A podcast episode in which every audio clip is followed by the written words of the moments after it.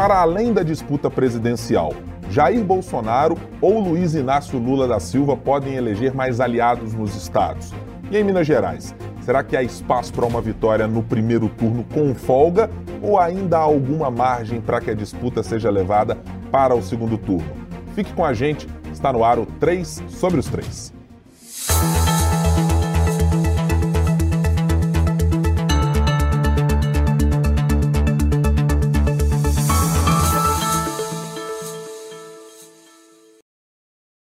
E você que nos acompanha sabe que nós estamos disponíveis além do YouTube, todas as sextas-feiras para você nos acompanhar. Se quiser, inscreva-se no nosso canal, ative as notificações, mas também pode nos seguir nas plataformas digitais, aquela da sua preferência, o seu tocador de podcasts ou o seu tocador de música. Só procurar por três sobre os três semanalmente. A gente está fazendo análises a respeito da política nacional e também de Minas Gerais para que você fique bem informado sempre com a Sempre Editora. Rodrigo Freitas, sempre aqui conosco nos nossos estúdios, nosso âncora do Super N. Oi, Rodrigo, tudo bem? Tudo bem, Guilherme. Sempre por aqui, na Sempre Editora. Gostou dessa, né? Ah, seu trocadilho, você está se aperfeiçoando. Foi inclusive. bem, foi bem. Ainda tá. bem que eu trabalho com jornalismo e não com outras coisas. É, né? Não é seu aniversário, aliás, estamos quase lá, mas você está de parabéns. Muito bem. Aliás, quem está de muito parabéns, evidentemente, é Ricardo Correia, também não pelo aniversário, é porque finalmente conseguiu levar chuva para o Distrito Federal depois é. de muito tempo e agora temos uma paisagem até com, eu não vou usar o termo planícies verdejantes a, ali ao fundo, mas já temos uma coloração bem melhor, hein, Ricardo? Tudo bem? Ah, bem melhor, tudo bem, Guilherme, Rodrigo. Vocês estão vendo aí que tá, tá bem mais verdinho, né? Os, plana os planaltos aqui da região bem mais verdinhos. É, e o clima quente, né? Porque está chegando a hora, né? Chegando a hora efetivamente da eleição e o Brasil só pensa nisso, evidentemente, né? É, exatamente. Quem está nos acompanhando está vendo que tem uma central de processamento de dados ali na frente do Ricardo, está até refletindo no, no, bonito óculos que usa Ricardo Corrêa nesse nosso dia de gravações aqui. É, são telas e mais telas com dados que chegam a todo instante. É. Ele está aquecendo os motores para o domingo da apuração. É, amigo, nosso central das eleições. Exatamente, nós estamos. Central das eleições é da concorrência. É concorrência? É nossa central das apurações. É, vamos reorganizar isso. É. A nossa central das apurações uh, da Sempre Editora, com o nosso editor-chefe de Brasília, Ricardo Correia é, e você pode acompanhar, claro, a nossa cobertura, além do podcast, pode acompanhar também nos nossos diversos produtos. Teremos programação especial na nossa Rádio Super, você pode acompanhar também tudo que ficará disponível no nosso portal, não apenas no dia da eleição, mas depois, ao longo da semana, com as análises que a gente fará das bancadas a serem formadas, quem são os governadores eleitos no primeiro turno e aqueles que vão para a disputa no segundo turno, e evidentemente os resultados também uh, do restante das eleições majoritárias, com o presidente da República podendo ser eleito no primeiro ou no segundo turno, levando essa disputa aí para até 30 de outubro. Então vamos começar fazendo um, uma espécie de raio-x desse cenário que a gente está olhando fracionadamente para Minas Gerais, muitas vezes para a presidência da República, mas que está acontecendo nos outros estados, as eleições de governador, com aliados do presidente da República, Jair Bolsonaro, com aliados do ex-presidente Lula, com integrantes aí da terceira via, alguns deles com mais possibilidades eleitorais, outros com situações mais difíceis para chegar até lá. E aí vou abrir essa conversa aqui com o Rodrigo para saber a sua impressão de maneira geral sobre as disputas nos estados. Rodrigo, ah, do que a gente tem percebido até agora, o presidente Jair Bolsonaro e o ex-presidente Lula têm concentrado bastante a sua atuação nos estados da região sudeste. Está mirando nos colégios eleitorais que podem lidar alguma vantagem, ou naqueles que, fazendo aí um recall para as últimas eleições, deram ao presidente Jair Bolsonaro e ao ex-presidente Lula em outras eleições uh, vantagens importantes para conquistarem as suas vitórias eleitorais. Tem alguma coisa de muito diferente nesse cenário desse ano para que eles estivessem por aqui por tanto tempo? Não tem não, Guilherme. Na minha avaliação, essa, é, esse foco final no Sudeste se dá porque, de certa maneira, no restante do Brasil, a coisa está muito bem desenhada. Se você pega o Nordeste, o Nordeste todo mundo sabe, é Lula, né? Sempre foi. Se você pega o Centro-Oeste, o Sul do Brasil, são redutos bolsonaristas. Foram em 2018, continuam sendo em 2022. No norte do Brasil, embora nós tenhamos é, os dois maiores estados e os dois maiores colégios eleitorais com vantagem para Lula, no Pará uma vantagem menos evidente, no Amazonas uma vantagem razoavelmente considerável, o restante dos estados do norte também é bolsonarista, com exceção do Amapá também. Há uma certa divisão, talvez, numericamente, é, o Lula no norte esteja à frente, quando a gente vai pensar no número de eleitores que tem em cada estado, mas se a gente for pensar na dinâmica dos estados como um todo, talvez ali a gente tenha um certo equilíbrio. O Sudeste tem 42% do eleitorado brasileiro. E o Sudeste, a meu ver, vai ser talvez o diferencial dessa eleição. Né? Diferente do que a gente viu em muitas oportunidades, o Lula está bem em São Paulo, em que pese uma declaração meio desastrosa recentemente, agora no programa do Ratinho, quando ele foi se referir ao paulista do interior. Mas em Minas Gerais ele está muito bem. No Rio de Janeiro, que é um ponto de tensão, porque ali é uma base muito forte do presidente Bolsonaro, está tecnicamente empatado e numericamente o Lula até está à frente, e no Espírito Santo, que é muito menos representativo pelo número de eleitores, você tem um colégio eleitoral de nem 3 milhões de habitantes, também está tecnicamente empatado. No caso do Rio, inclusive, vale, acho aquela história, né?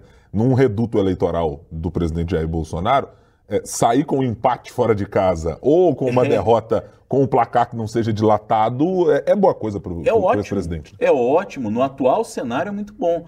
Então, é, mais uma vez, é, acho que a gente precisa voltar os olhos para Minas Gerais. Minas Gerais pode ser, mais uma vez, a exemplo daquilo que já acontece ao longo de todas as eleições, desde que nós tivemos a redemocratização do Brasil, um espelho do que pode acontecer nacionalmente, pela nossa diversidade, Minas são muitas, já dizia Guimarães Rosa, com muita sabedoria e razão, e representa 10% do eleitorado.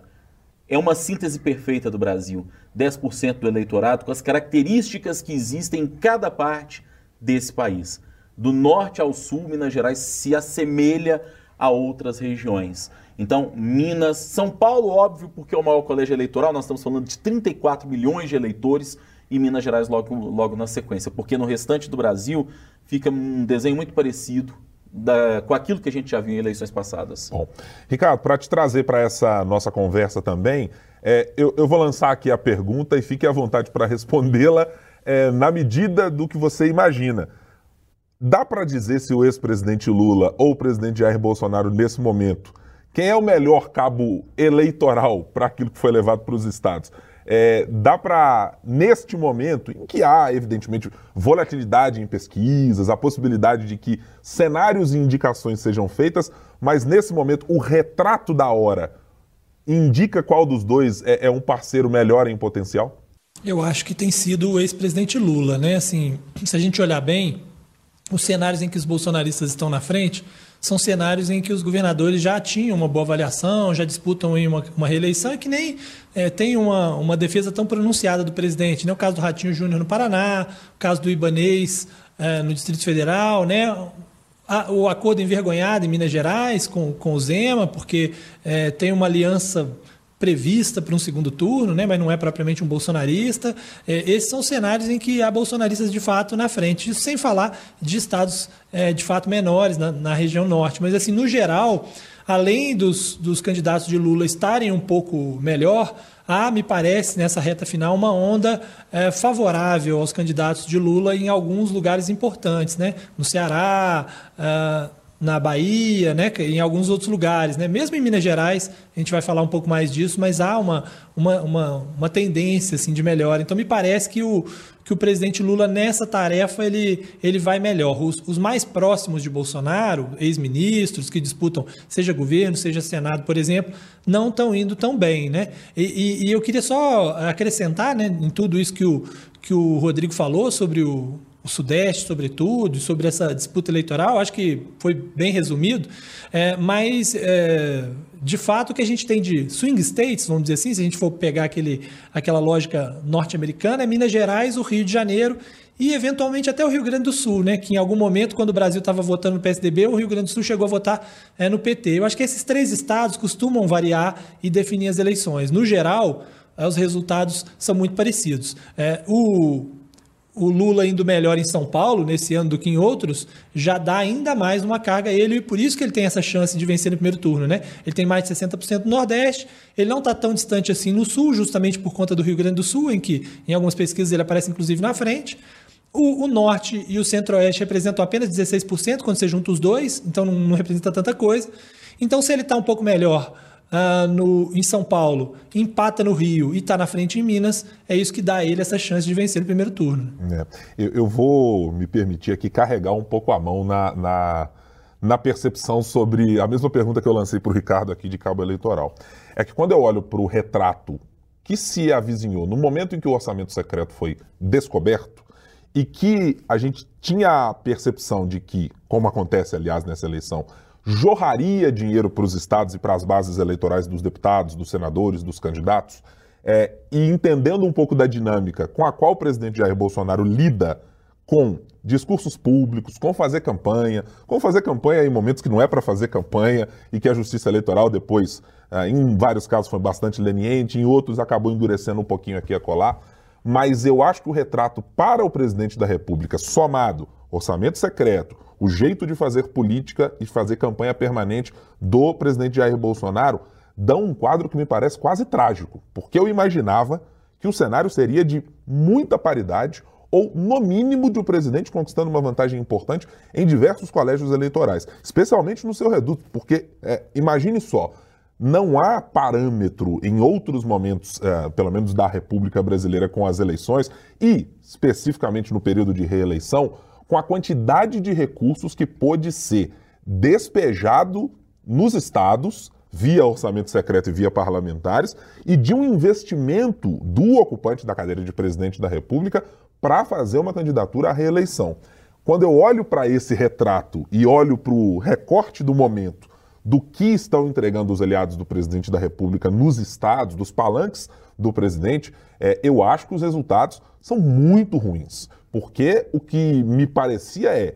O ex-presidente Lula sempre foi e sempre será, ou o PT sempre foi e sempre será, de alguma maneira, uma parte da grande geni brasileira. Né? Todo mundo tem lá o antipetismo eh, como uma grande força motriz para a organização do campo da direita, para a organização dos rivais ao PT. Mas me parece que o movimento principal criou-se um anti-bolsonarismo, e repito, com recursos, com aliados tendo é, é, a, a, mão no orçamento, de uma maneira que nunca foi vista por nós é, nos períodos de reeleição, mas que deixa para mim muito evidente como as campanhas, no cômputo geral, o presidente Jair Bolsonaro está saindo como um aliado neste retrato, repito, de momento, é bastante, bastante ruim é, do que eu poderia imaginar quando olhava para esse cenário que eu citei no começo. Talvez porque tenha soado como artificial, Guilherme. É, quando a gente pensa no Auxílio Brasil, né, que no começo o governo era contra dar uma ajuda de 600 reais, não queria nem 400, queria dar 200 e depois teve que ceder por pressão do Congresso. É, quando a gente pensa que o orçamento secreto repercutiu como sendo e muita gente o entende dessa maneira, como se fosse uma espécie de mensalão 2.0, talvez isso crie no eleitor uma certa resistência. Agora, de fato, é, é, uma, é um resultado que vai se anunciando muito trágico, porque em algum momento das pesquisas, no mês de agosto, chegou-se a dar a sensação e a impressão de que aquilo que a gente chama de boca do jacaré nas pesquisas estava fechando. Né? Houve uma aproximação, houve uma, uma, uma queda leve do ex-presidente Lula, mas que ele não saiu muito daquilo que tinha desde o começo das pesquisas, mas a gente viu um crescimento do presidente Bolsonaro. À medida que a campanha foi avançando, e acho que, é, que as pessoas foram lembrando de fatos passados da pandemia e etc., essa boca do jacaré ela foi novamente se abrindo. Né? Mesmo que lentamente, dentro da margem de erro, aos poucos aquela distância foi voltando a ser o que era, o que faz com que nós cheguemos a essa reta final final da eleição com uma possibilidade de vitória em primeiro turno de Luiz Inácio Lula da Silva. Uhum. Ricardo. É, eu acho isso e acho que é, o Rodrigo falou da pandemia e a pandemia ainda trouxe uma outra característica que foi essa briga do Bolsonaro com os governadores, né? É, com quase todos os governadores. E isso faz muita diferença agora porque os governadores é que estão comandando as eleições é, estaduais, né? Onde não é governador é, ganhando é aliado de governador com boa chance. E aí, nesse ponto, o Bolsonaro leva desvantagem, que as máquinas estaduais, em geral, a maioria das máquinas estaduais está nesse momento trabalhando contra ele. Né? Isso faz diferença tanto é, na hora de tentar empurrar seus, seus apadrinhados, quanto na hora de também conseguir votos nos estados. Eu acho que isso também é, é uma característica é, importante dessa eleição e que precisa ser observada e a gente olha no Brasil inteiro essa, essa, essa característica, né? não só na eleição de governador, mas sobretudo nas eleições do Senado, né? Ainda que haja um, um, uma diversidade um pouco maior, é, grandes nomes mais ligados ao bolsonarismo têm tido dificuldades é, para conseguir é, se dar bem nas eleições ao Senado, né? Basta ver que mesmo no sul do Brasil a gente tem o Mourão, é, por exemplo, em terceiro. É, é uma, é uma boa representação de como é que estão as coisas. No Nordeste, então, nem se fala. Os aliados do governo estão bem longe de uma chance ao Senado. Isso tudo é, atrapalha na, na, eleição presidencial, né? Quando você tem palanques fracos nos estados, a gente viu isso muito bem com Aécio Neves, né? Talvez tenha perdido a chance de ser presidente da República porque escolheu mal o candidato ao governo de Minas em 2014, né? É, essa, essa derrota, inclusive citada pelo Ricardo, ela é ecoada pelos aliados de Aécio aqui. É. Um dos candidatos nesta eleição, é. É, o, o, o, candidato a governador Marcos Pestana do PSDB, é um daqueles que tornou isso absolutamente evidente, dizendo, olha, perdeu a eleição, não foi por urna, não foi por, por outra questão. É exatamente porque em Minas nós não conseguimos dar uma vitória àquela época, em 2014, ao candidato. E aqui em Minas a gente está vendo um movimento que, de certa forma, lembra aquilo que a gente viu no ano de 2014. Por quê? Porque houve uma indefinição tremenda no campo bolsonarista aqui no Estado. O presidente Bolsonaro tentou até os 47 do segundo tempo ter um apoio, mesmo que fosse velado do governador Zema, que não é bobo, porque percebeu que não adiantava se vincular ao presidente Bolsonaro, porque a batata do Bolsonaro já estava assando aqui em Minas Gerais. É, Fez-se de desentendido. Tinha lá no banco de reservas o Carlos Viana, que já tinha se colocado nessa posição sem, sem, nenhum, sem nenhuma dor, parece, sem nenhum constrangimento, vamos falar assim. Acionou o Viana numa candidatura é, costurada à última hora, sem apoio do próprio partido, porque o partido aqui, o PL, é muito próximo do governador Romeu Zema.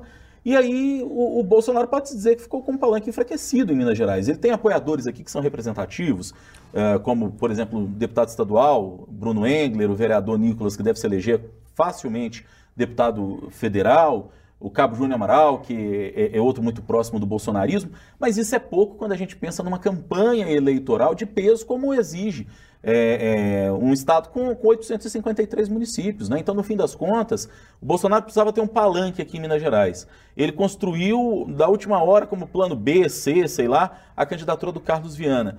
Mas ainda assim é como se ele tivesse ficado sem um palanque. Primeiro, porque o apoio dele ao Viana é envergonhado. A gente não vê ele dar uma palavra de apoio e presença efetiva na candidatura do Viana. Segundo, que o Viana não conseguiu se tornar um candidato é, competitivo porque as pessoas que gostam do, do, do, Bolsonaro ainda o associam ao Zema. E tem muito eleitor do Lula que quer dar uma chance de continuidade para o Zema. O voto do Zema, é, pelo menos até o começo dessa semana, nos parecia muito bem consolidado. Então, acaba que num colégio eleitoral importante como é o de Minas Gerais, o Bolsonaro não podia ficar sem um palanque e ele, no fim das contas, de maneira prática, acabou ficando sem esse palanque fortalecido.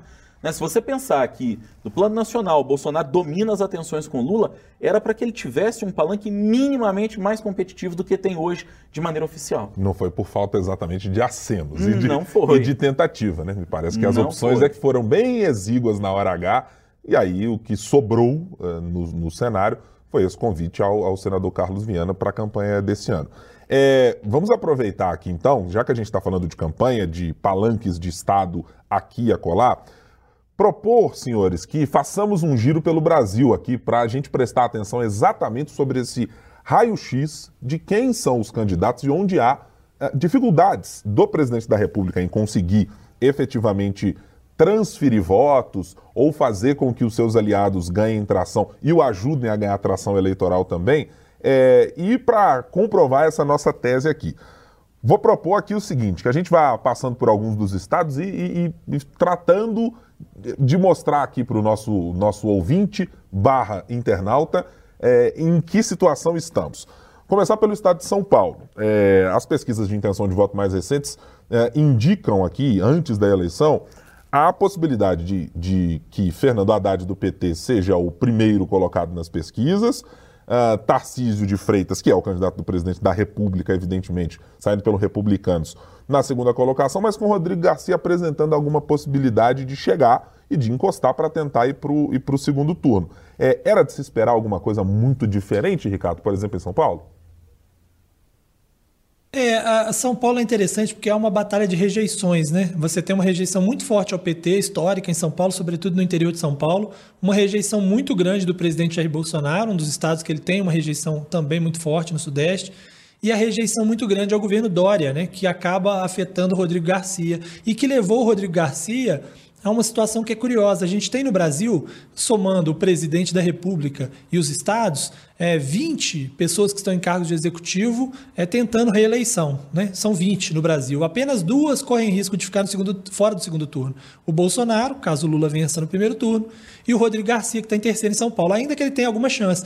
O que, o que mostra muito né, o quanto essa rejeição atrapalha, tanto no caso do Rodrigo Garcia quanto do presidente Jair Bolsonaro. Em geral, está muito fácil de conseguir reeleições é, nesse ano. Né? Se a gente olha o Brasil afora, os governadores estão deitando e rolando, é, os que não estão para ganhar no primeiro turno estão bem na frente, estão com chance. Né?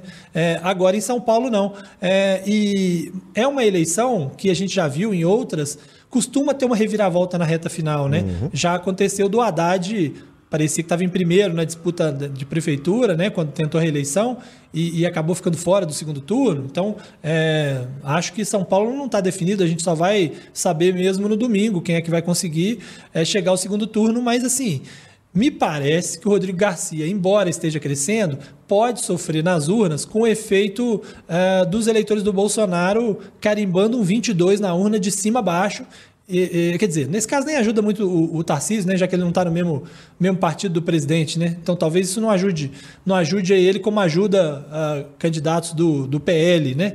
Pelo Brasil. Mas uh, ele não tem esse, esse padrinho, né? E, e tendo que é, compartilhar essa rejeição do Dória é uma tarefa difícil para ele na última hora para tentar reverter. Mas é uma eleição aberta, sem dúvida nenhuma. Não duvidaria nem que o Haddad ficasse fora, viu, do segundo turno. É. Com esse crescimento dos dois, muito petista falando em voto útil e tal, não me surpreenderia se o Haddad acabasse ficando fora e o segundo turno fosse Tarcísio e Garcia. O caso do Rodrigo Garcia, numa eleição polarizada nacionalmente como é, e com essa transferência para São Paulo, é aquilo que a candidata Simone Tebet do MDB tem usado bastante na sua campanha. Ele é o candidato nem nem, né? Vai ficar, vai ficar no meio do caminho aqui. É com nenhum nem outro e o PSDB, é, assim como tem ocorrido nacionalmente, vai minguando, mas acho que com uma, uma, uma chance real, nesse caso, de uma ida para o segundo turno ou de uma, uma vitória eleitoral. É, é, é, essa aqui é de se esperar, porque o Ricardo muito bem frisou. O cenário paulista tem modificações que não são nada sutis,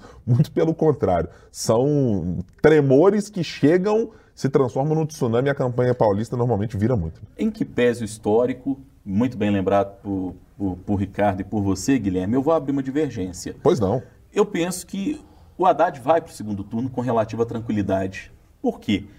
É porque nessa altura do campeonato, o Tarcísio e o Rodrigo Garcia estão num duelo de vida ou morte. Eles estão num duelo de vida ou morte para ver quem vai a esse segundo turno, porque a diferença do Haddad para os dois ainda é uma diferença bastante considerável. Então, vocês uh, notem que o Haddad tem sido poupado e que o embate em São Paulo está se dando em torno do Garcia e do Tarcísio. Daí a minha ideia, a minha análise de que o Haddad ele tem uma situação confortável para ir ao segundo turno, mas eu já diria que num eventual segundo turno com qualquer um dos dois a situação não é confortável. Ah, aí sim. Porque aí, aí sim. o antipetismo que é incrustado em São Paulo, é fato, ele pode definir a eleição.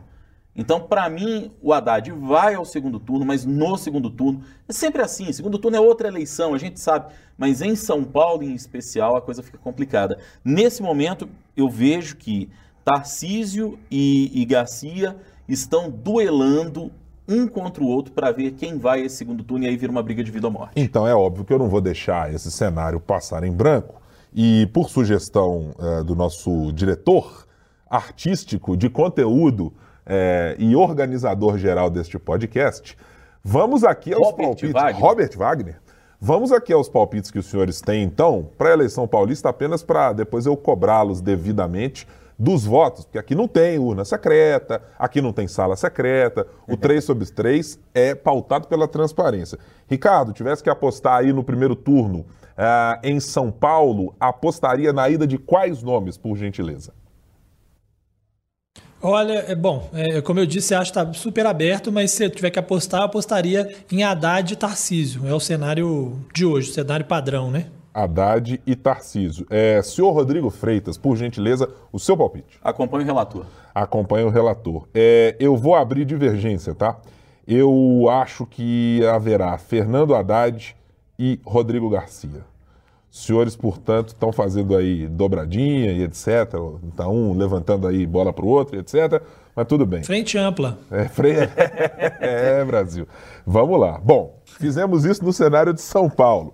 Vejamos agora o Rio de Janeiro, senhores. Temos lá as candidaturas colocadas de uh, Marcelo Freixo, do PSB, numa versão repaginada em 2022, né? Uh, de Cláudio Castro, que está liderando até o momento as pesquisas de intenção de voto. Temos ainda na corrida, bem correndo por fora, Rodrigo Neves e Ciro Garcia. É, o cenário do Rio de Janeiro não tem exatamente um bolsonarista de carteirinha como em outros estados, é. como é Tarcísio em São Paulo. É um bolsonarista com trânsito. Uh, ou, ou, no mínimo, tentando se esquivar momentaneamente é. das relações com a família Bolsonaro. Nos últimos dias, inclusive, Guilherme, vi no noticiário nacional que o, o, Rodrigo, Rodrigo Garcia, não, o, o Cláudio Castro, Castro, o Cláudio Castro, ele está pisando em ovos porque, a exemplo do que acontece com o Luzema em Minas Gerais, tem uma espécie de Lu Cláudio no Rio de Janeiro e que isso o preocupou para moderar um pouco o discurso, apresentar-se menos bolsonarista para não ofender aquele eleitor que vota em isso. Lula e que vota em Cláudio Castro. É, diga, Ricardo. E está funcionando, né? É. Tem funcionado. Inclusive, o, o Guilherme, você já pode até anotar, já vou direto na minha aposta aí do ah. Rio de Janeiro para fazer essa análise. Eu acho que no Rio vai acabar o primeiro turno, viu? Por, por mais que as pesquisas estejam hoje indicando essa possibilidade de, Mar, é, de Cláudio Castro com Marcelo Freixo, eu acho que o Cláudio Castro vai levar no primeiro turno. Ele está melhorando um pouco nas últimas pesquisas e eu não acredito que o Rodrigo Neves vai conseguir é, suportar muito tempo é, com essa terceira posição. Acho que Ciro Garcia também tem muito voto que é, na verdade, de pessoas que confundem Ciro Gomes com Ciro Garcia, que na reta final, quando pegar os números, vai descobrir que não é exatamente esse. Então eu apostaria que por pequena margem é, Cláudio Castro vai levar no primeiro turno, ainda que Marcelo Freixo seja muito bem votado também. É, vai fazer dobradinha aí, frente ampla com o Ricardo? Dessa vez não. Ah, eu não? Acho que ainda teremos um segundo turno. Segundo turno que será, creio eu. Aí é chovendo molhado. Né? Cláudio né? Castro. Cláudio Castro e Marcelo Freixo. É, eu estou na dobradinha, na frente ampla neste momento, com Rodrigo Freitas nessa. Minha aposta vai para segundo turno no Rio de Janeiro. É, eu não sei Nós exatamente. somos equilibrados. É, As dobradinhas o... até aqui se equilibraram. Até o momento é, não tem intervenção de diretório, não tem nada acontecendo para que isso aconteça. é, bom, falamos do estado de São Paulo, falamos do Rio de Janeiro. Chegamos. Eu vou passar por Minas Gerais agora, senhores? Não, eu não vou passar por Minas Gerais agora. Já vamos, vamos assim na região Vamos Sudeste? deixar Minas para o encerramento? Vamos? É, vamos deixar Minas concorda? para um outro, é. para, para um outro momento. Bom, Até porque aqui o cenário, olha, é, indica. É interessante. A, a, ventos, a, a ventos curiosos pairando sobre o Estado. E aí vamos lá seguir para a região sul do Brasil para prestarmos atenção em dois cenários. Primeiro, senhores, o cenário do Rio Grande do Sul, com a candidatura do que foi, mas não foi, mas acabou voltando e no final das contas está lá, muito bem posicionado nas pesquisas de intenção de voto. Eduardo Leite, do PSDB seguido por Onyx Lorenzoni, este sim o candidato apoiado pelo presidente Jair Bolsonaro, Edgar Preto, do PT, na terceira colocação, e Luiz Carlos Renzi, muito conhecido pela CPI da Covid. Paz é, e bem. De paz e bem, de, de outras coisas tantas. Ele chegava lá, paz e bem na CPI da Covid, começava sereno e de repente parecia que baixava um negócio no homem. O homem medicamento. Assim. É. é. Algumas surpresas, senhores, no Rio Grande do Sul, do ponto de vista uh, político? Não me parece. Acho que assim, a avaliação de, de, uh, do candidato do PSDB já era muito boa, do seu próprio governo Sim. antes da saída para o vai não vai a, a disputa presidencial. É, e acho que não tem, não, não tem sombra de dúvidas que acho que aqui todo mundo vai cravar primeiro turno, não? Eu não, eu não sei se cravo primeiro turno. Não, eu acho que não vai ser no primeiro, não. É. O, eu não o, acho que vai ser, não. Eu acho que vai ter um segundo turno entre ele e Onyx. O, o Rio Grande Para mim, situação, isso, é bem claro. Uma situação engraçada. O Rio Grande, como diz, eu tenho um vizinho que é quase gaúcho, e aí de vez em quando eu, eu vejo conversar quase em gauchês assim. É, é, tem, tem uma situação engraçada porque o Rio Grande do Sul não gosta de reeleger governador. Né? E notem vocês que Eduardo Leite não será reeleito. Ele renunciou porque queria ser candidato à presidência da República, não se viabilizou, todo mundo vai se lembrar. Sobrou para ele tentar de novo o governo do Estado. O vejo como um favorito no Rio Grande do Sul, mas para mim teremos um segundo turno entre ele e Onyx Lorenzoni, porque é, o senador Reis ele tem lá é, uma identificação com o bolsonarismo e, e na hora da onça beber água, talvez tenhamos no Rio Grande do Sul um voto útil para que uh, quem hoje talvez está dizendo que vai votar no Renzi vai, vai votar em Onyx Lorenzoni. E digo mais, talvez quem vá no, no, no, candidato do PT, o Edgar Preto, talvez na hora da onça beber água vá com o Eduardo Leite, não porque morra de amores por Eduardo Leite, mas porque vê nele uma figura mais moderada e ele faz questão de se apresentar dessa maneira. E, e Eduardo Leite, eu estava vendo alguns vídeos da campanha dele nas redes sociais, inclusive, e ele está adotando essa moderação, está evitando se posicionar publicamente, justamente porque já entendeu esse movimento lá no Rio Grande do Sul, minha avaliação. Muito bem. É, passa... Eu acho que tá... diga, diga, eu acho que é isso, viu? Eu acho que é bem isso. Não, eu acho que é isso, acho que é bem isso. Acho que, o, acho que vai até é, terminar com uma proximidade muito maior entre uh, o Eduardo Leite e o Onyx Lorenzoni. Eu acho que nas urnas eles vão estar muito próximos um dos dois, justamente por conta desses votos do Heinz. Acho que não vai acabar no primeiro turno, porque o PT ainda vai ter muito voto. Se você olhar os votos do Edgar Preto, estão é, bem distantes, por exemplo, do Olívio Dutra né, para o Senado. Então a tendência é de ainda um crescimentozinho nessa reta final. E aí no segundo turno fica mais fácil para Eduardo Leite, porque ele vai contar com esses votos da esquerda para poder derrotar o, o Onyx Lorenzoni. Mas é, para mim é um cenário de segundo turno. É, eu vou apertar na urna aqui a abstenção. Eu não, tenho, eu não tenho a menor ideia do que vai acontecer. Mas aqui não pode. Não, mas por que não? Artigo 52, parágrafo 3 do Regimento Geral é. do Podcast 3 sobre os 3, impede que haja abstenção em caso de votação quando estivermos fazendo um prognóstico da eleição sul-rio-grandense. Senhores, o senhor está impedido pelo regulamento. Nem, não se, me pergunte mais qual é o artigo, se, qual é o parágrafo, que eu não sei. o senhor está impedido. Se nem os gaúchos, uh, nem o, o Porto Alegrense gostam dessa história de reeleição exatamente, não sou eu que vou me arvorar nessa condição aí, não. Não quero saber. Ricardo Correia, você concorda com a abstenção de Guilherme Ibrahim em cima do muro? Não concordo, acho que ele tem que se manifestar. Embora seja democrático, a pessoa não quiser votar, não vota, mas aqui, pelo menos diante do nosso, dos nossos ouvintes, leitores é, e, e espectadores, seria uma, uma tremenda falta de respeito, né? É isso aí. E tem o regimento interno. Tem o nosso regimento interno. É, quando a gente fala de violência política para pressionar é. o eleitor, é isso aqui que os senhores estão vendo. É Ricardo Correia e Rodrigo Freitas, na hora da frente ampla para pressionar o voto do eleitorado que está aqui nessa bancada, aí sim, rapidamente se une à frente ampla. É, em função das pressões sofridas, eu cederei a elas, já digo de antemão, é, e vou ter que votar com os senhores então para não errar de maneira alguma. Vou no segundo turno, então, evidentemente. É, vamos aqui com o segundo... Você vê como é que as pesquisas influenciam o voto, né? Ficou claro que as pesquisas influenciam o voto. O cara viu que tá. Viu que tem dois votos já, já foi junto, né? É, o conceito da espiral do silêncio foi aplicado exatamente aqui nesse podcast. É. Ou a famosa onda de reta final de eleição é, também, né? Amiga, tem e vocês também. achando que não existia é. essa história. Você tinha um argumento, Guilherme, que era maravilhoso, que se eu estivesse em cima do muro, igual você ficou agora, eu o faria. Tancredo Neves, né, que uma vez perguntaram para o Tancredo, na época é, é, que ele estava disputando o governo de Minas em 82, é, por que, que ele ficava em cima do muro, que ele não atacava um, não atacava o outro, parecia que ele estava bem com a ditadura, parecia que ele estava bem com a ala democrática. A resposta do Tancredo para a repórter foi a melhor. Minha filha, Ficar em cima do muro é maravilhoso. Você vê o que o vizinho está fazendo, o que o outro vizinho está fazendo, sabe o que é preciso fazer de um lado do outro e acaba ganhando a eleição. De fato, ganhou aquela eleição em 82, né? É, é, é um aprendizado. É um dia, um dia me recordem um dia, um dia eu vou contar uma quando quando for possível, uma, uma que eu ouvi do nosso nobre deputado aqui de Minas Gerais, Alencar da Silveira Júnior, quando perguntado certa vez sobre ser base ou oposição de governadores que chegam a, a, ao poder aqui em Minas Próximo Gerais. Próximo podcast. Próximo podcast traremos aqui essa discussão. Senhores, é, saltemos aqui ao governo do Paraná. Temos lá Ratinho Júnior, até o momento posicionado nas pesquisas de intenção de voto ah, com a primeira colocação.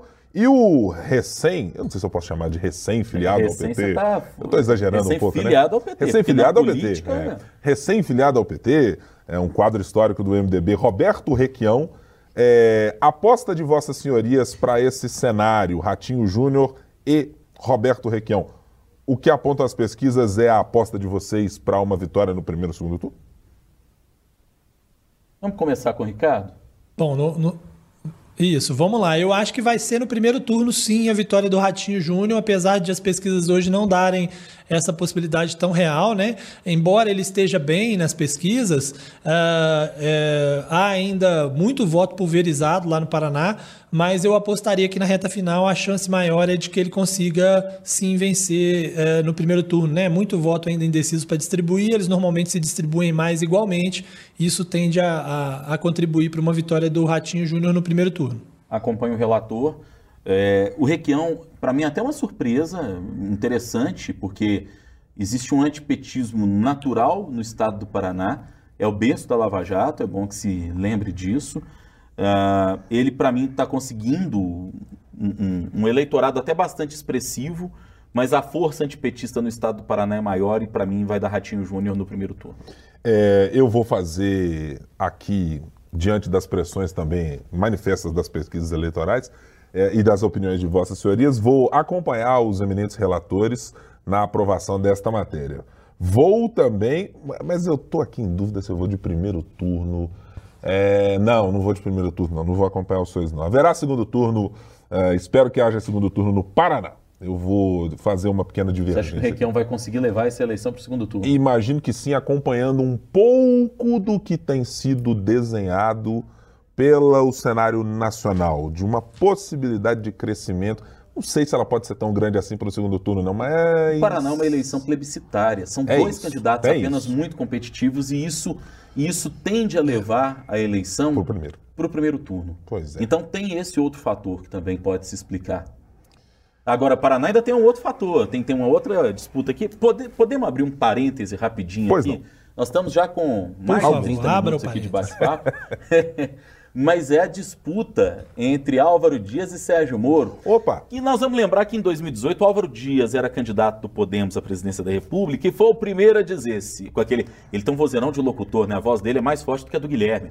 Se eu vencer a eleição, Sérgio Moro será o meu ministro da Justiça. Hum. Parecia a voz de Deus falando assim, né? É. O pessoal brinca que Roberto Abras é a voz de Deus, é porque não conheceu ainda Álvaro Dias, né? E. Uh, acabou que Álvaro Dias não foi um candidato competitivo, o Bolsonaro venceu, levou o Sérgio Moro, que brigou com o Bolsonaro, que é, é, é, falou mal do Moro, e o Moro brigou com todo mundo, sobrou para ele a candidatura ao Senado lá no Paraná. E os dois que um dia foram muito íntimos, Sérgio Moro e Álvaro Dias, agora estão disputando palmo a palmo o espaço político. Senhores, a terra plana não gira, ela capota. Ah, diante disso, eu já repasso aqui a pergunta a Ricardo Correia. É Moro ou é Álvaro Dias na cabeça, Ricardo Correia? É, essa tá difícil, essa tá bem difícil, viu? Mas eu apostaria mais em Álvaro Dias do que em Moro nesse momento. Eu acho que a mágoa petista contra o Sérgio Moro vai fazer muita diferença. Muita gente de esquerda que hoje não diz que não tem coragem de dizer né, que vai votar no Álvaro Dias, na reta final vai carimbar lá um voto para ele para poder é, vingar-se né, do, do Moro. Então, se eu tivesse que apostar, apostaria no Álvaro Dias. Mas é uma disputa muito ferrenha, muito equilibrada. É, o Moro está fazendo de tudo, inclusive se, se aproximando de volta é, de Bolsonaro, né, abraçando até o santinho Nossa. de campanha dele. Tem o Bolsonaro agora de novo para tentar é, reagir nessa reta final, mas acho que não vai ser suficiente, né? Sendo bem sintético, porque senão a gente não chega até o dia da eleição com todos os prognósticos. Exatamente. É, essa aqui eu não estou computando. Não, essa aqui eu vou computar. Ricardo Correia com Álvaro Dias, Rodrigo Freitas com. Acompanho o relator. É, é rápido e rasteiro. Acompanho o relator. Divergência. Vou com Sérgio Moro. Acho que na hora H, a resiliência do eleitorado que está com Ratinho Júnior e que da direita ou centro-direita paranaense será deslocado para o ex-ministro da, da Justiça. É, senhores, vamos agora fazer aqui o combo nordeste do país. Aliás, um eleitorado bastante importante, porque é o que garante, uh, até o momento, uma vantagem para o ex-presidente Lula. Estou falando exatamente do cenário Nordeste, uhum. porque há outras regiões de muita, de muita paridade. Uh, tratemos do estado da Bahia, um reduto fortíssimo de uh, Lula em especial, talvez menos do PT e mais do ex-presidente Lula, acho que em boa medida dos dois, em que há a CM Neto nesse momento liderando as pesquisas, Jerônimo Rodrigues, que até ser conhecido como o candidato do ex-presidente Lula, estava ali patinando nas pesquisas, mas parece ter encontrado o caminho para se aproximar, e também João Roma, ex-ministro do presidente Jair Bolsonaro e que integra eh, este quadro. Nesse cenário colocado, começando por você, Ricardo Correia, ACM Neto, Jerônimo Rodrigues, João Roma, o que sai deste local? Então, João Roma certamente não será, né? Vai terminar nanico, porque vai perder muitos votos nessa tentativa de voto útil na reta final, sobretudo daqueles que são anti-PT, para tentar salvar o ACM Neto, né? Mas é uma disputa bem interessante, é, que eu não descartaria nem a hipótese de uma virada já no primeiro turno e de uma vitória do Jerônimo no primeiro turno. Embora as pesquisas sempre tenham mostrado a ACM bem na frente, né? É, o histórico da Bahia é de que na reta final o voto casado com o voto do PT de Lula, e Lula lá tem quase 70% dos votos, é, acabam empurrando os candidatos do PT, tem sido muito assim no interior, né? Jacques Wagner tem uma força muito grande, Rui Costa também.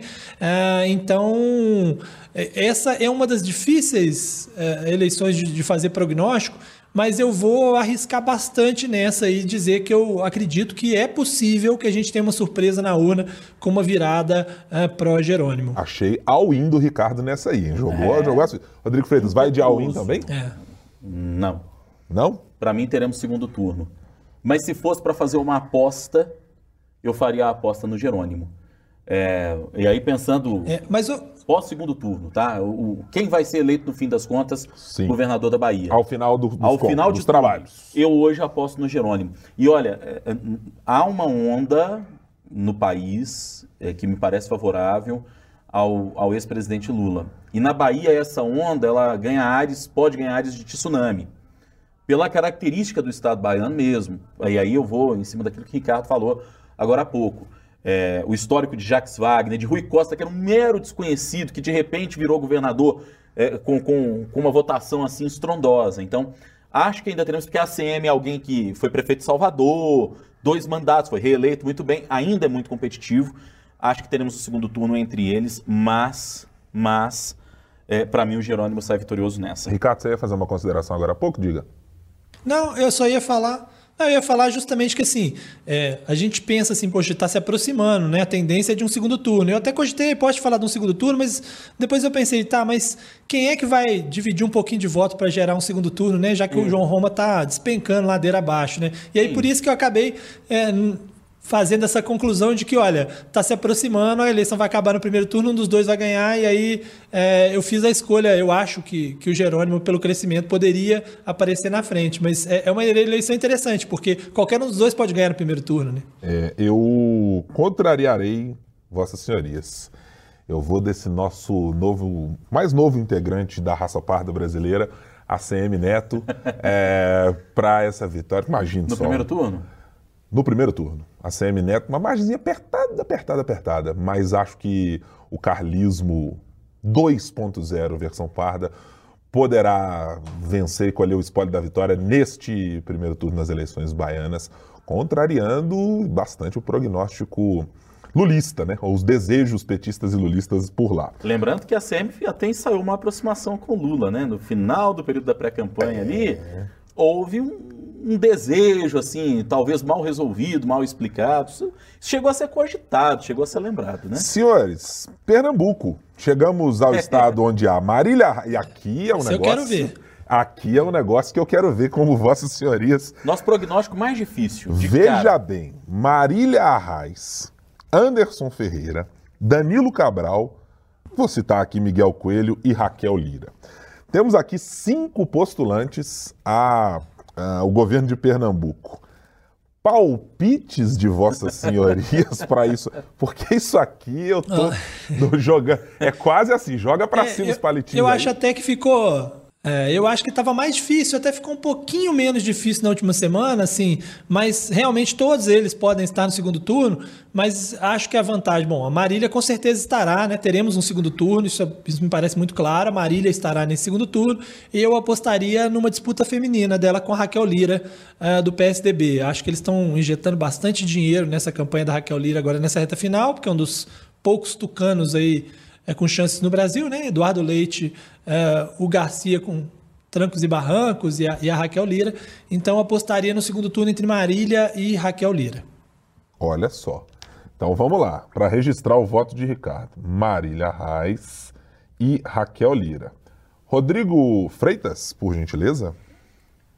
Que decisão difícil é, essa, viu? Respire, é. faça a escolha. Mas eu vou abrir divergência do meu queridíssimo e ilustre amigo Ricardo Correia. Por gentileza. Para mim, Marília Reis e Danilo Cabral. Por quê? É, a Marília está no segundo turno, isso é um fato, né? A gente acha que nisso aí nenhum de nós vai, vai divergir. Mas o, o Palácio das Princesas, né? Assim que se chama a sede do governo lá, lá de Pernambuco, ainda tem força, apesar dos desgastes, né? Afinal de contas, é um grupo que está no poder já faz muitos anos, né? Desde Eduardo Campos, é, foram oito anos de Eduardo Campos, oito anos agora de Paulo Câmara, 16 anos de poder, né? É, e, e, e, penso eu que esse grupo ainda consegue fazer um candidato para chegar ao, ao, segundo turno. O Paulo Câmara era um desconhecido quando se elegeu governador e foi eleito porque tinha Eduardo Campos. Ah, tudo bem, não temos mais Eduardo Campos, mas temos uma força do governo lá é, que, que eu acho bastante considerável. Eu, eu, eu estive é, em Pernambuco da última vez, pela última vez, uh, em abril desse ano, mas foi uma passagem muito rápida lá pelo Recife para fazer uma, uma, uma, uma, uma conexão. Mas eu, eu conversei rapidamente, no tempinho que tive com o taxista que me levou até a praia, ainda existe uma força lá no Recife do Palácio do Governo.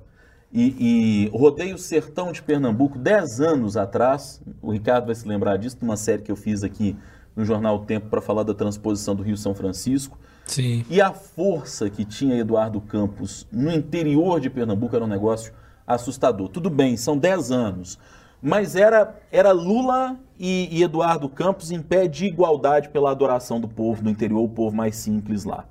Eu acho que a Marília é a candidata, é, talvez. É, Rodrigo. É, do, do, rapidamente, Ricardo, só para encerrar esse raciocínio, a Marília Mas... talvez seja a candidata é, da, da, da, cidade, digamos assim, do, dos maiores centros, mas no interior eu acho que ainda tem uma raiz aí muito interessante da turma de Eduardo Campos. Ricardo. Não, o que eu ia dizer é que, assim, na verdade, parte dessa força acaba sendo dividida, né? Porque a família, a família Arraes, né? O voto o, Sim. que levou Eduardo Campos até onde, onde chegou foi a família Arraes, né? E a Marília traz esse sobrenome, né? Há um rompimento na família ali, os primos, né? Mas ela traz um pouco dessa força do, do, do, do sobrenome Arraes também, que acho que nesse momento está ajudando ela um pouco, né? A, a, a, se manter ali com, com, com, com essa vantagem, né? Eu vou de Marília Arraes e Miguel Coelho, do União Brasil, é, apenas para fazer uma parte aqui, Ricardo. Imagino que você há de concordar comigo. É impressionante a capacidade de Rodrigo Feitas de viajar ao longo dos anos, né? É uma, é assim, é de uma enormidade, é. né? Tá todo mundo aqui dando aquele sanguinho etc. E Rodrigo Feitas reiteradamente dizendo, na eleição passada eu viajei, nesse ano, viajei, fiz ponte aérea. Mas impressionante, o... hein? A última viagem foi em Eu sou, eu tenho telhado de vidro para isso aí, viu? Tenho telhado de vidro, ah, não posso falar disso não, até porque minha esposa eu conheci numa viagem do jornal, uma viagem para Aruba. É, eu fui trabalhando pelo jornal, minha esposa era repórter do programa da Sabrina Sato Olha da Record aí. e aí eu encontrei em Aruba, quer dizer, minha vida foi construída numa viagem é, pelo jornal. Então eu tenho que ficar mais quieto. É, veja bem. Se eu falar que a minha foi construída numa viagem pelo jornal, a minha esposa vai ficar com ciúme, porque na verdade não foi assim como o Ricardo. Mas eu já viajei bastante pelo jornal também. Veja, né? veja bem, eu sou o único é. É, que não colhi essas benesses. É, de um orçamento que não é secreto, evidentemente, no caso aqui da Sempre é. Editora e do 3 sobre os 3, é devidamente registrado para que todo mundo viaje, faça matérias e tudo mais. Mas impressionante como. Exatamente. Tiver uma vaguinha aí, tá, gente? Nesse orçamento RP9 aí de Vossas Senhorias, por gentileza, me, me, me, me dê os caminhos. Vossa Excelência não deveria estar reclamando, porque Vossa Excelência deveria se lembrar que quando esteve em outra casa, não nesta que estamos hoje, Vossa Excelência viajou bastante pelo interior de Minas Gerais. Algumas vezes. Poucas, Muitas vezes, pou, né? Poucas e parcas vezes, imagina. É, não poucas é? nem parcas, é. até porque nessa mesma outra casa nós chegamos a fazer coberturas juntos no Triângulo Mineiro.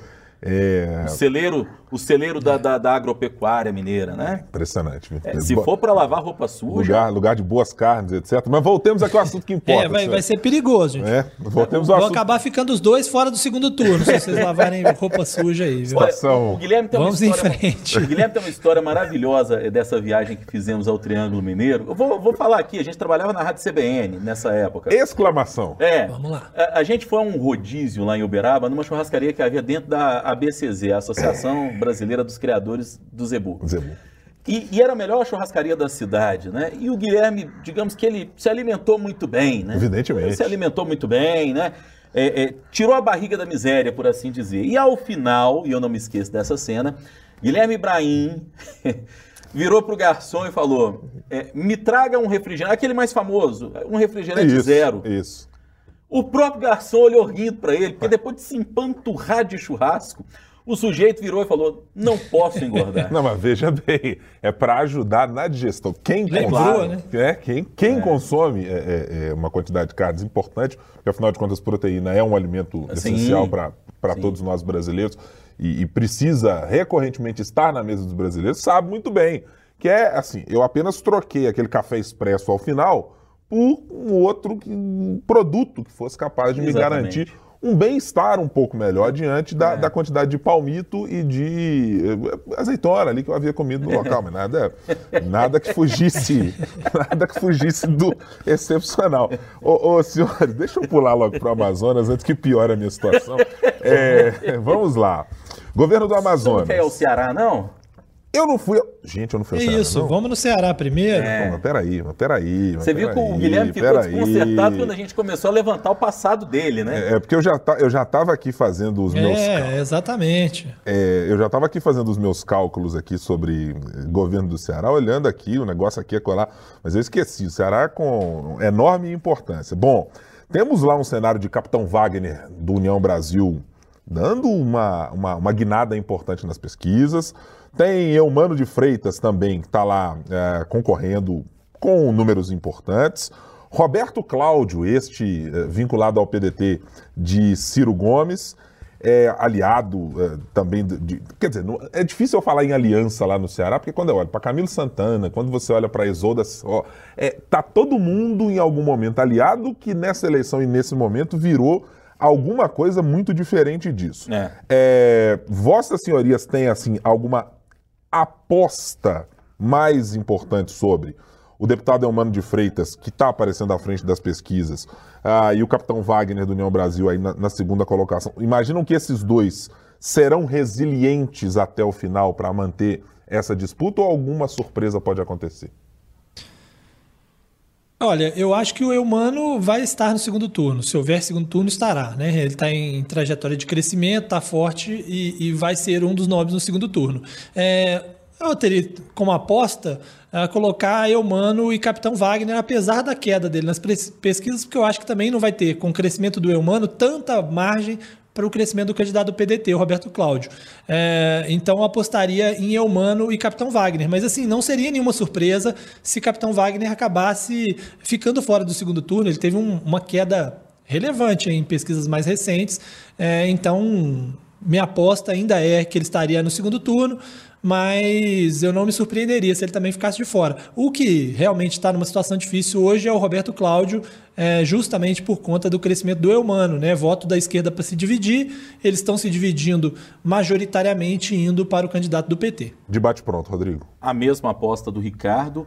E diria para você que é, nós temos um cenário em que o cirismo está caindo em, em, em desgraça é uma palavra forte, né? Às vezes as pessoas não gostam de utilizá-la, mas o cirismo lá, lá, lá no Ceará está tá em franca decadência. Né? A começar porque os próprios irmãos Ciro, Cid e Ivo não se entendem. Né? E isso está ficando muito claro, isso prejudica isso. a candidatura de Roberto Cláudio. É, então, para mim, nós temos Eumano passando para o segundo turno junto com o Capitão Wagner. É, o Capitão Wagner que não é um candidato de chegada, exatamente. Né? Ele costuma largar muito bem e ir mal. Foi assim quando é. disputou, inclusive, a Prefeitura de, de Fortaleza. É, mas, inclusive, para tentar levar votos que hoje podem estar com o PDT, o Capitão Wagner está moderando o discurso deixou de lado o bolsonarismo, já admitiu que errou. Ele é um, um cara que eh, cresceu politicamente à base de revoltas militares, né? Uh, lá no estado do Ceará, ele já está moderando esse discurso. Então, para mim, é um segundo turno entre eles e com uma chance grande de que o Mano leve no segundo turno. Em função da minha tarefa de organizar o tempo aqui neste podcast, senhores, eu vou fazer um salto temporal e de região para que venhamos para Minas Gerais. Mas a sua. Você vota também lá no Ceará? Vota comigo? Eu não, estou votando com Vossas Senhorias. Ah, tô, tô com os dois. Tô com é, os dois. eu achei que ele deu uma driblada né, na, na, na...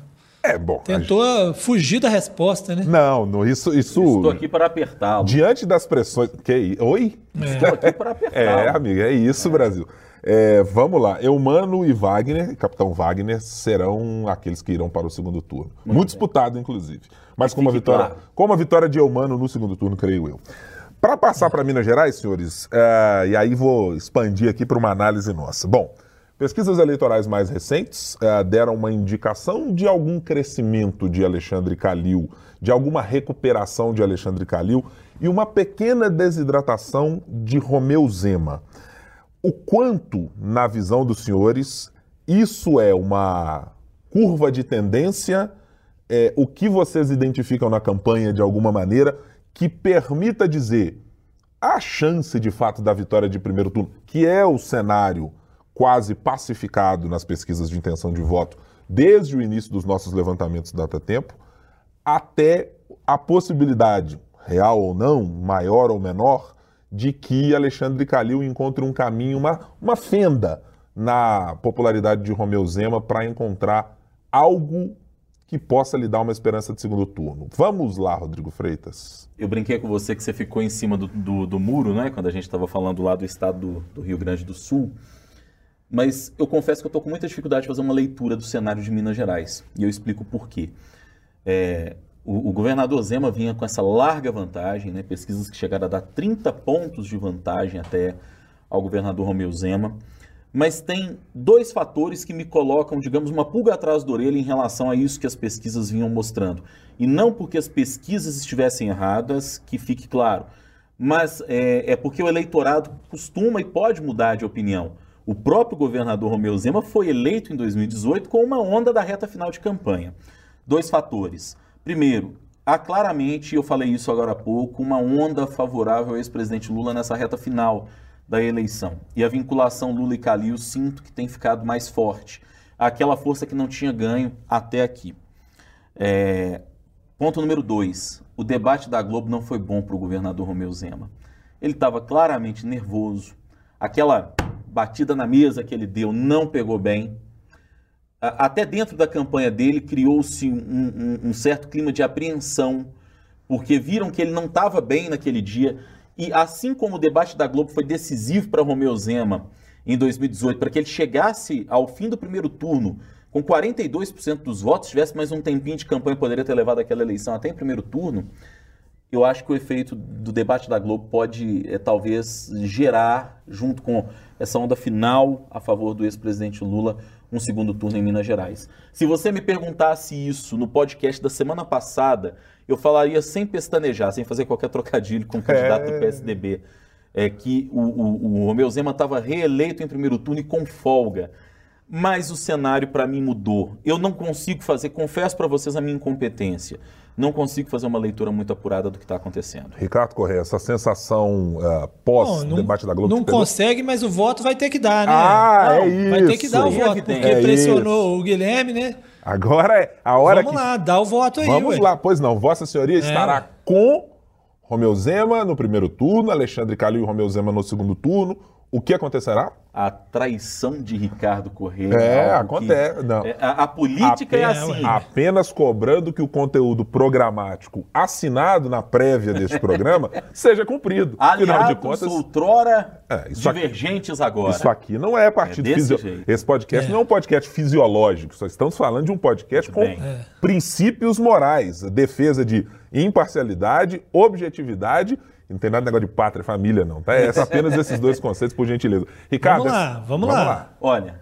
vamos lá então. Não, Ricardo não, ele não falou ainda. Não, é, vamos lá, vamos lá. Rodrigo Freitas, volte aqui. Apesar de todas essas minhas desconfianças, digamos assim, que foram levantadas nessa semana com o mais recente cenário, eu aposto ainda numa reeleição do governador Romeu Zema em primeiro turno, porém, com uma margem mais apertada do que aquilo que se supunha até então.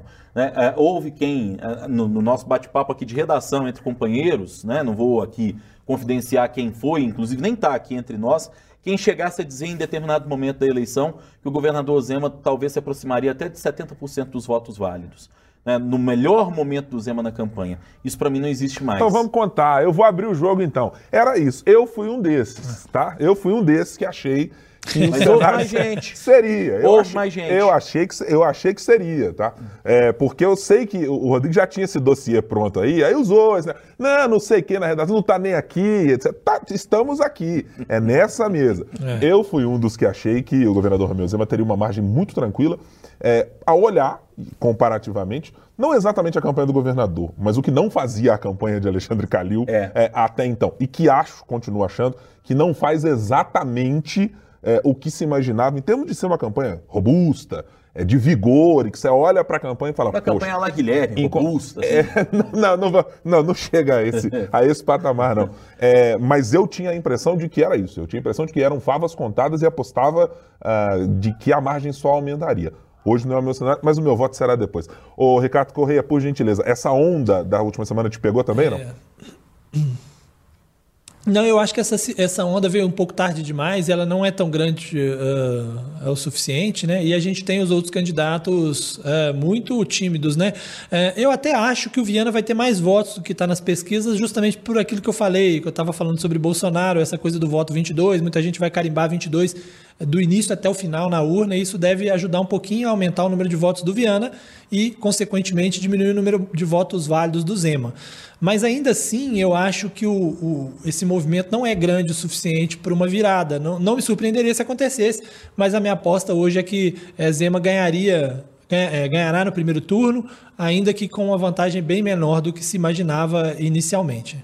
É, apesar do meu exposed feito aí por Rodrigo Freitas, sem a menção à minha pessoa diretamente, é, mas eu ainda estou mantendo a tese, evidentemente, do primeiro turno. Eu acho que o problema é tivéssemos uma campanha em moldes anteriores, com o tempo de campanha anterior, Sim. com um modelo de financiamento diferente, Sim. com um modelo de, uh, de conversa com o eleitorado em plataformas diferentes, com mais tempo de TV, com mais tempo de rádio, acho que essa vinculação do ex-presidente Lula com o ex-prefeito Alexandre Calil poderia ser um ativo importante para se aproximar e fazer com que o governador fosse mais vezes uh, confrontado em debates, em participações em programas e etc. É, acho que o tempo é, aí, neste caso, o grande fator que atua contra a campanha do ex-prefeito de Belo Horizonte para deixar as coisas, uh, me parece, para o primeiro turno, com uma margem de votos concordando com Isso, Não o jornal Tempo, viu, Não, Guilherme? O Tempo os dias que estão se passando. Isso. A pessoa daqui a pouco vai falar, pô, o tempo está contra o prefeito Alexandre Calil. Não, não, é isso. É, é, o tempo curto até a, o dia da eleição, né? É, esta medida de segundos, minutos e horas utilizada pela nossa é. civilização para medir as coisas é, é que eu isso. acho que vai faltar que tempo. Que por um acaso utilizou que por um acaso utilizou o mesmo nome do nosso jornal. Exato, é. para ficar tudo claro Isso. e evidente, e, e inclusive é. do ponto de vista de patente, para que nada seja é, procurado por outras, por outras campanhas. Eu, eu penso até, Guilherme, a gente está estourando o tempo, tá. mas é, é, é, necessário que se diga que a demora de Alexandre Calil em se assumir oficialmente candidato pode ter influenciado nisso. Hoje, olhando para trás, talvez se logo no começo do segundo mandato ele se colocasse mesmo, olha, eu fui reeleito, eu sou pré-candidato mesmo, talvez poderia ter mudado um pouco o rumo dessa história, o confronto tivesse vindo um pouco mais cedo. É, é, Alexandre Calil foi reeleito, todo mundo sabia.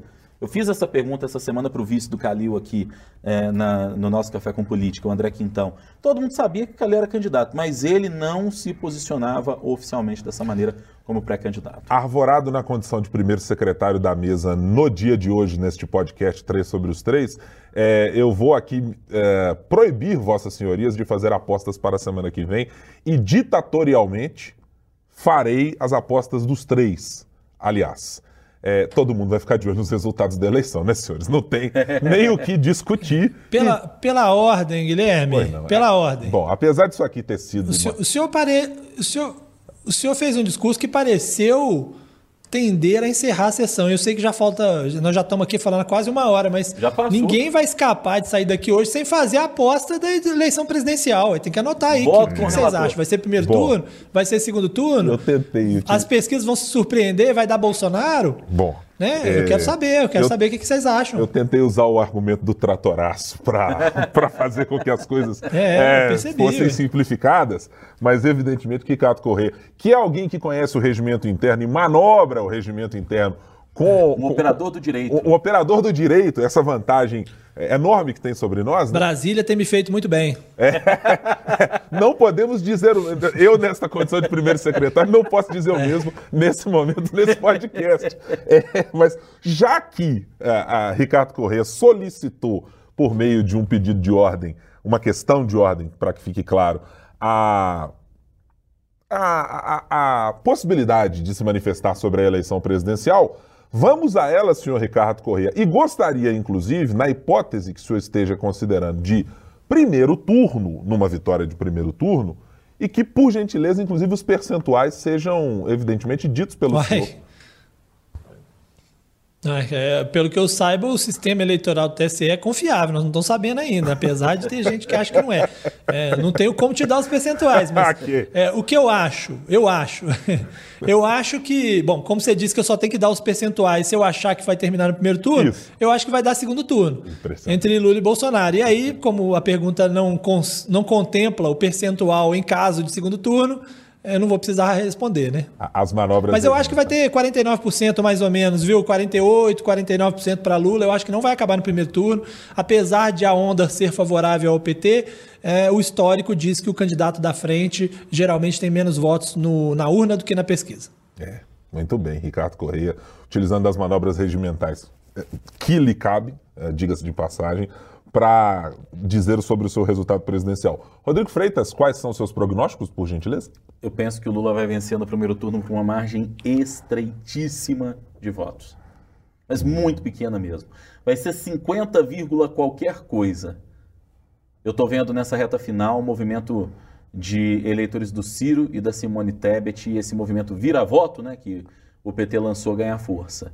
Não é torcida, viu, gente? Que fique que fique claro, porque às vezes as pessoas acham que a gente está torcendo pelo, pelo, pela análise, pelo prognóstico que, que a gente tenta traçar, é, é pelo, pelo cenário. Eu na, minha, que... na minha vida eu vou concordar com você.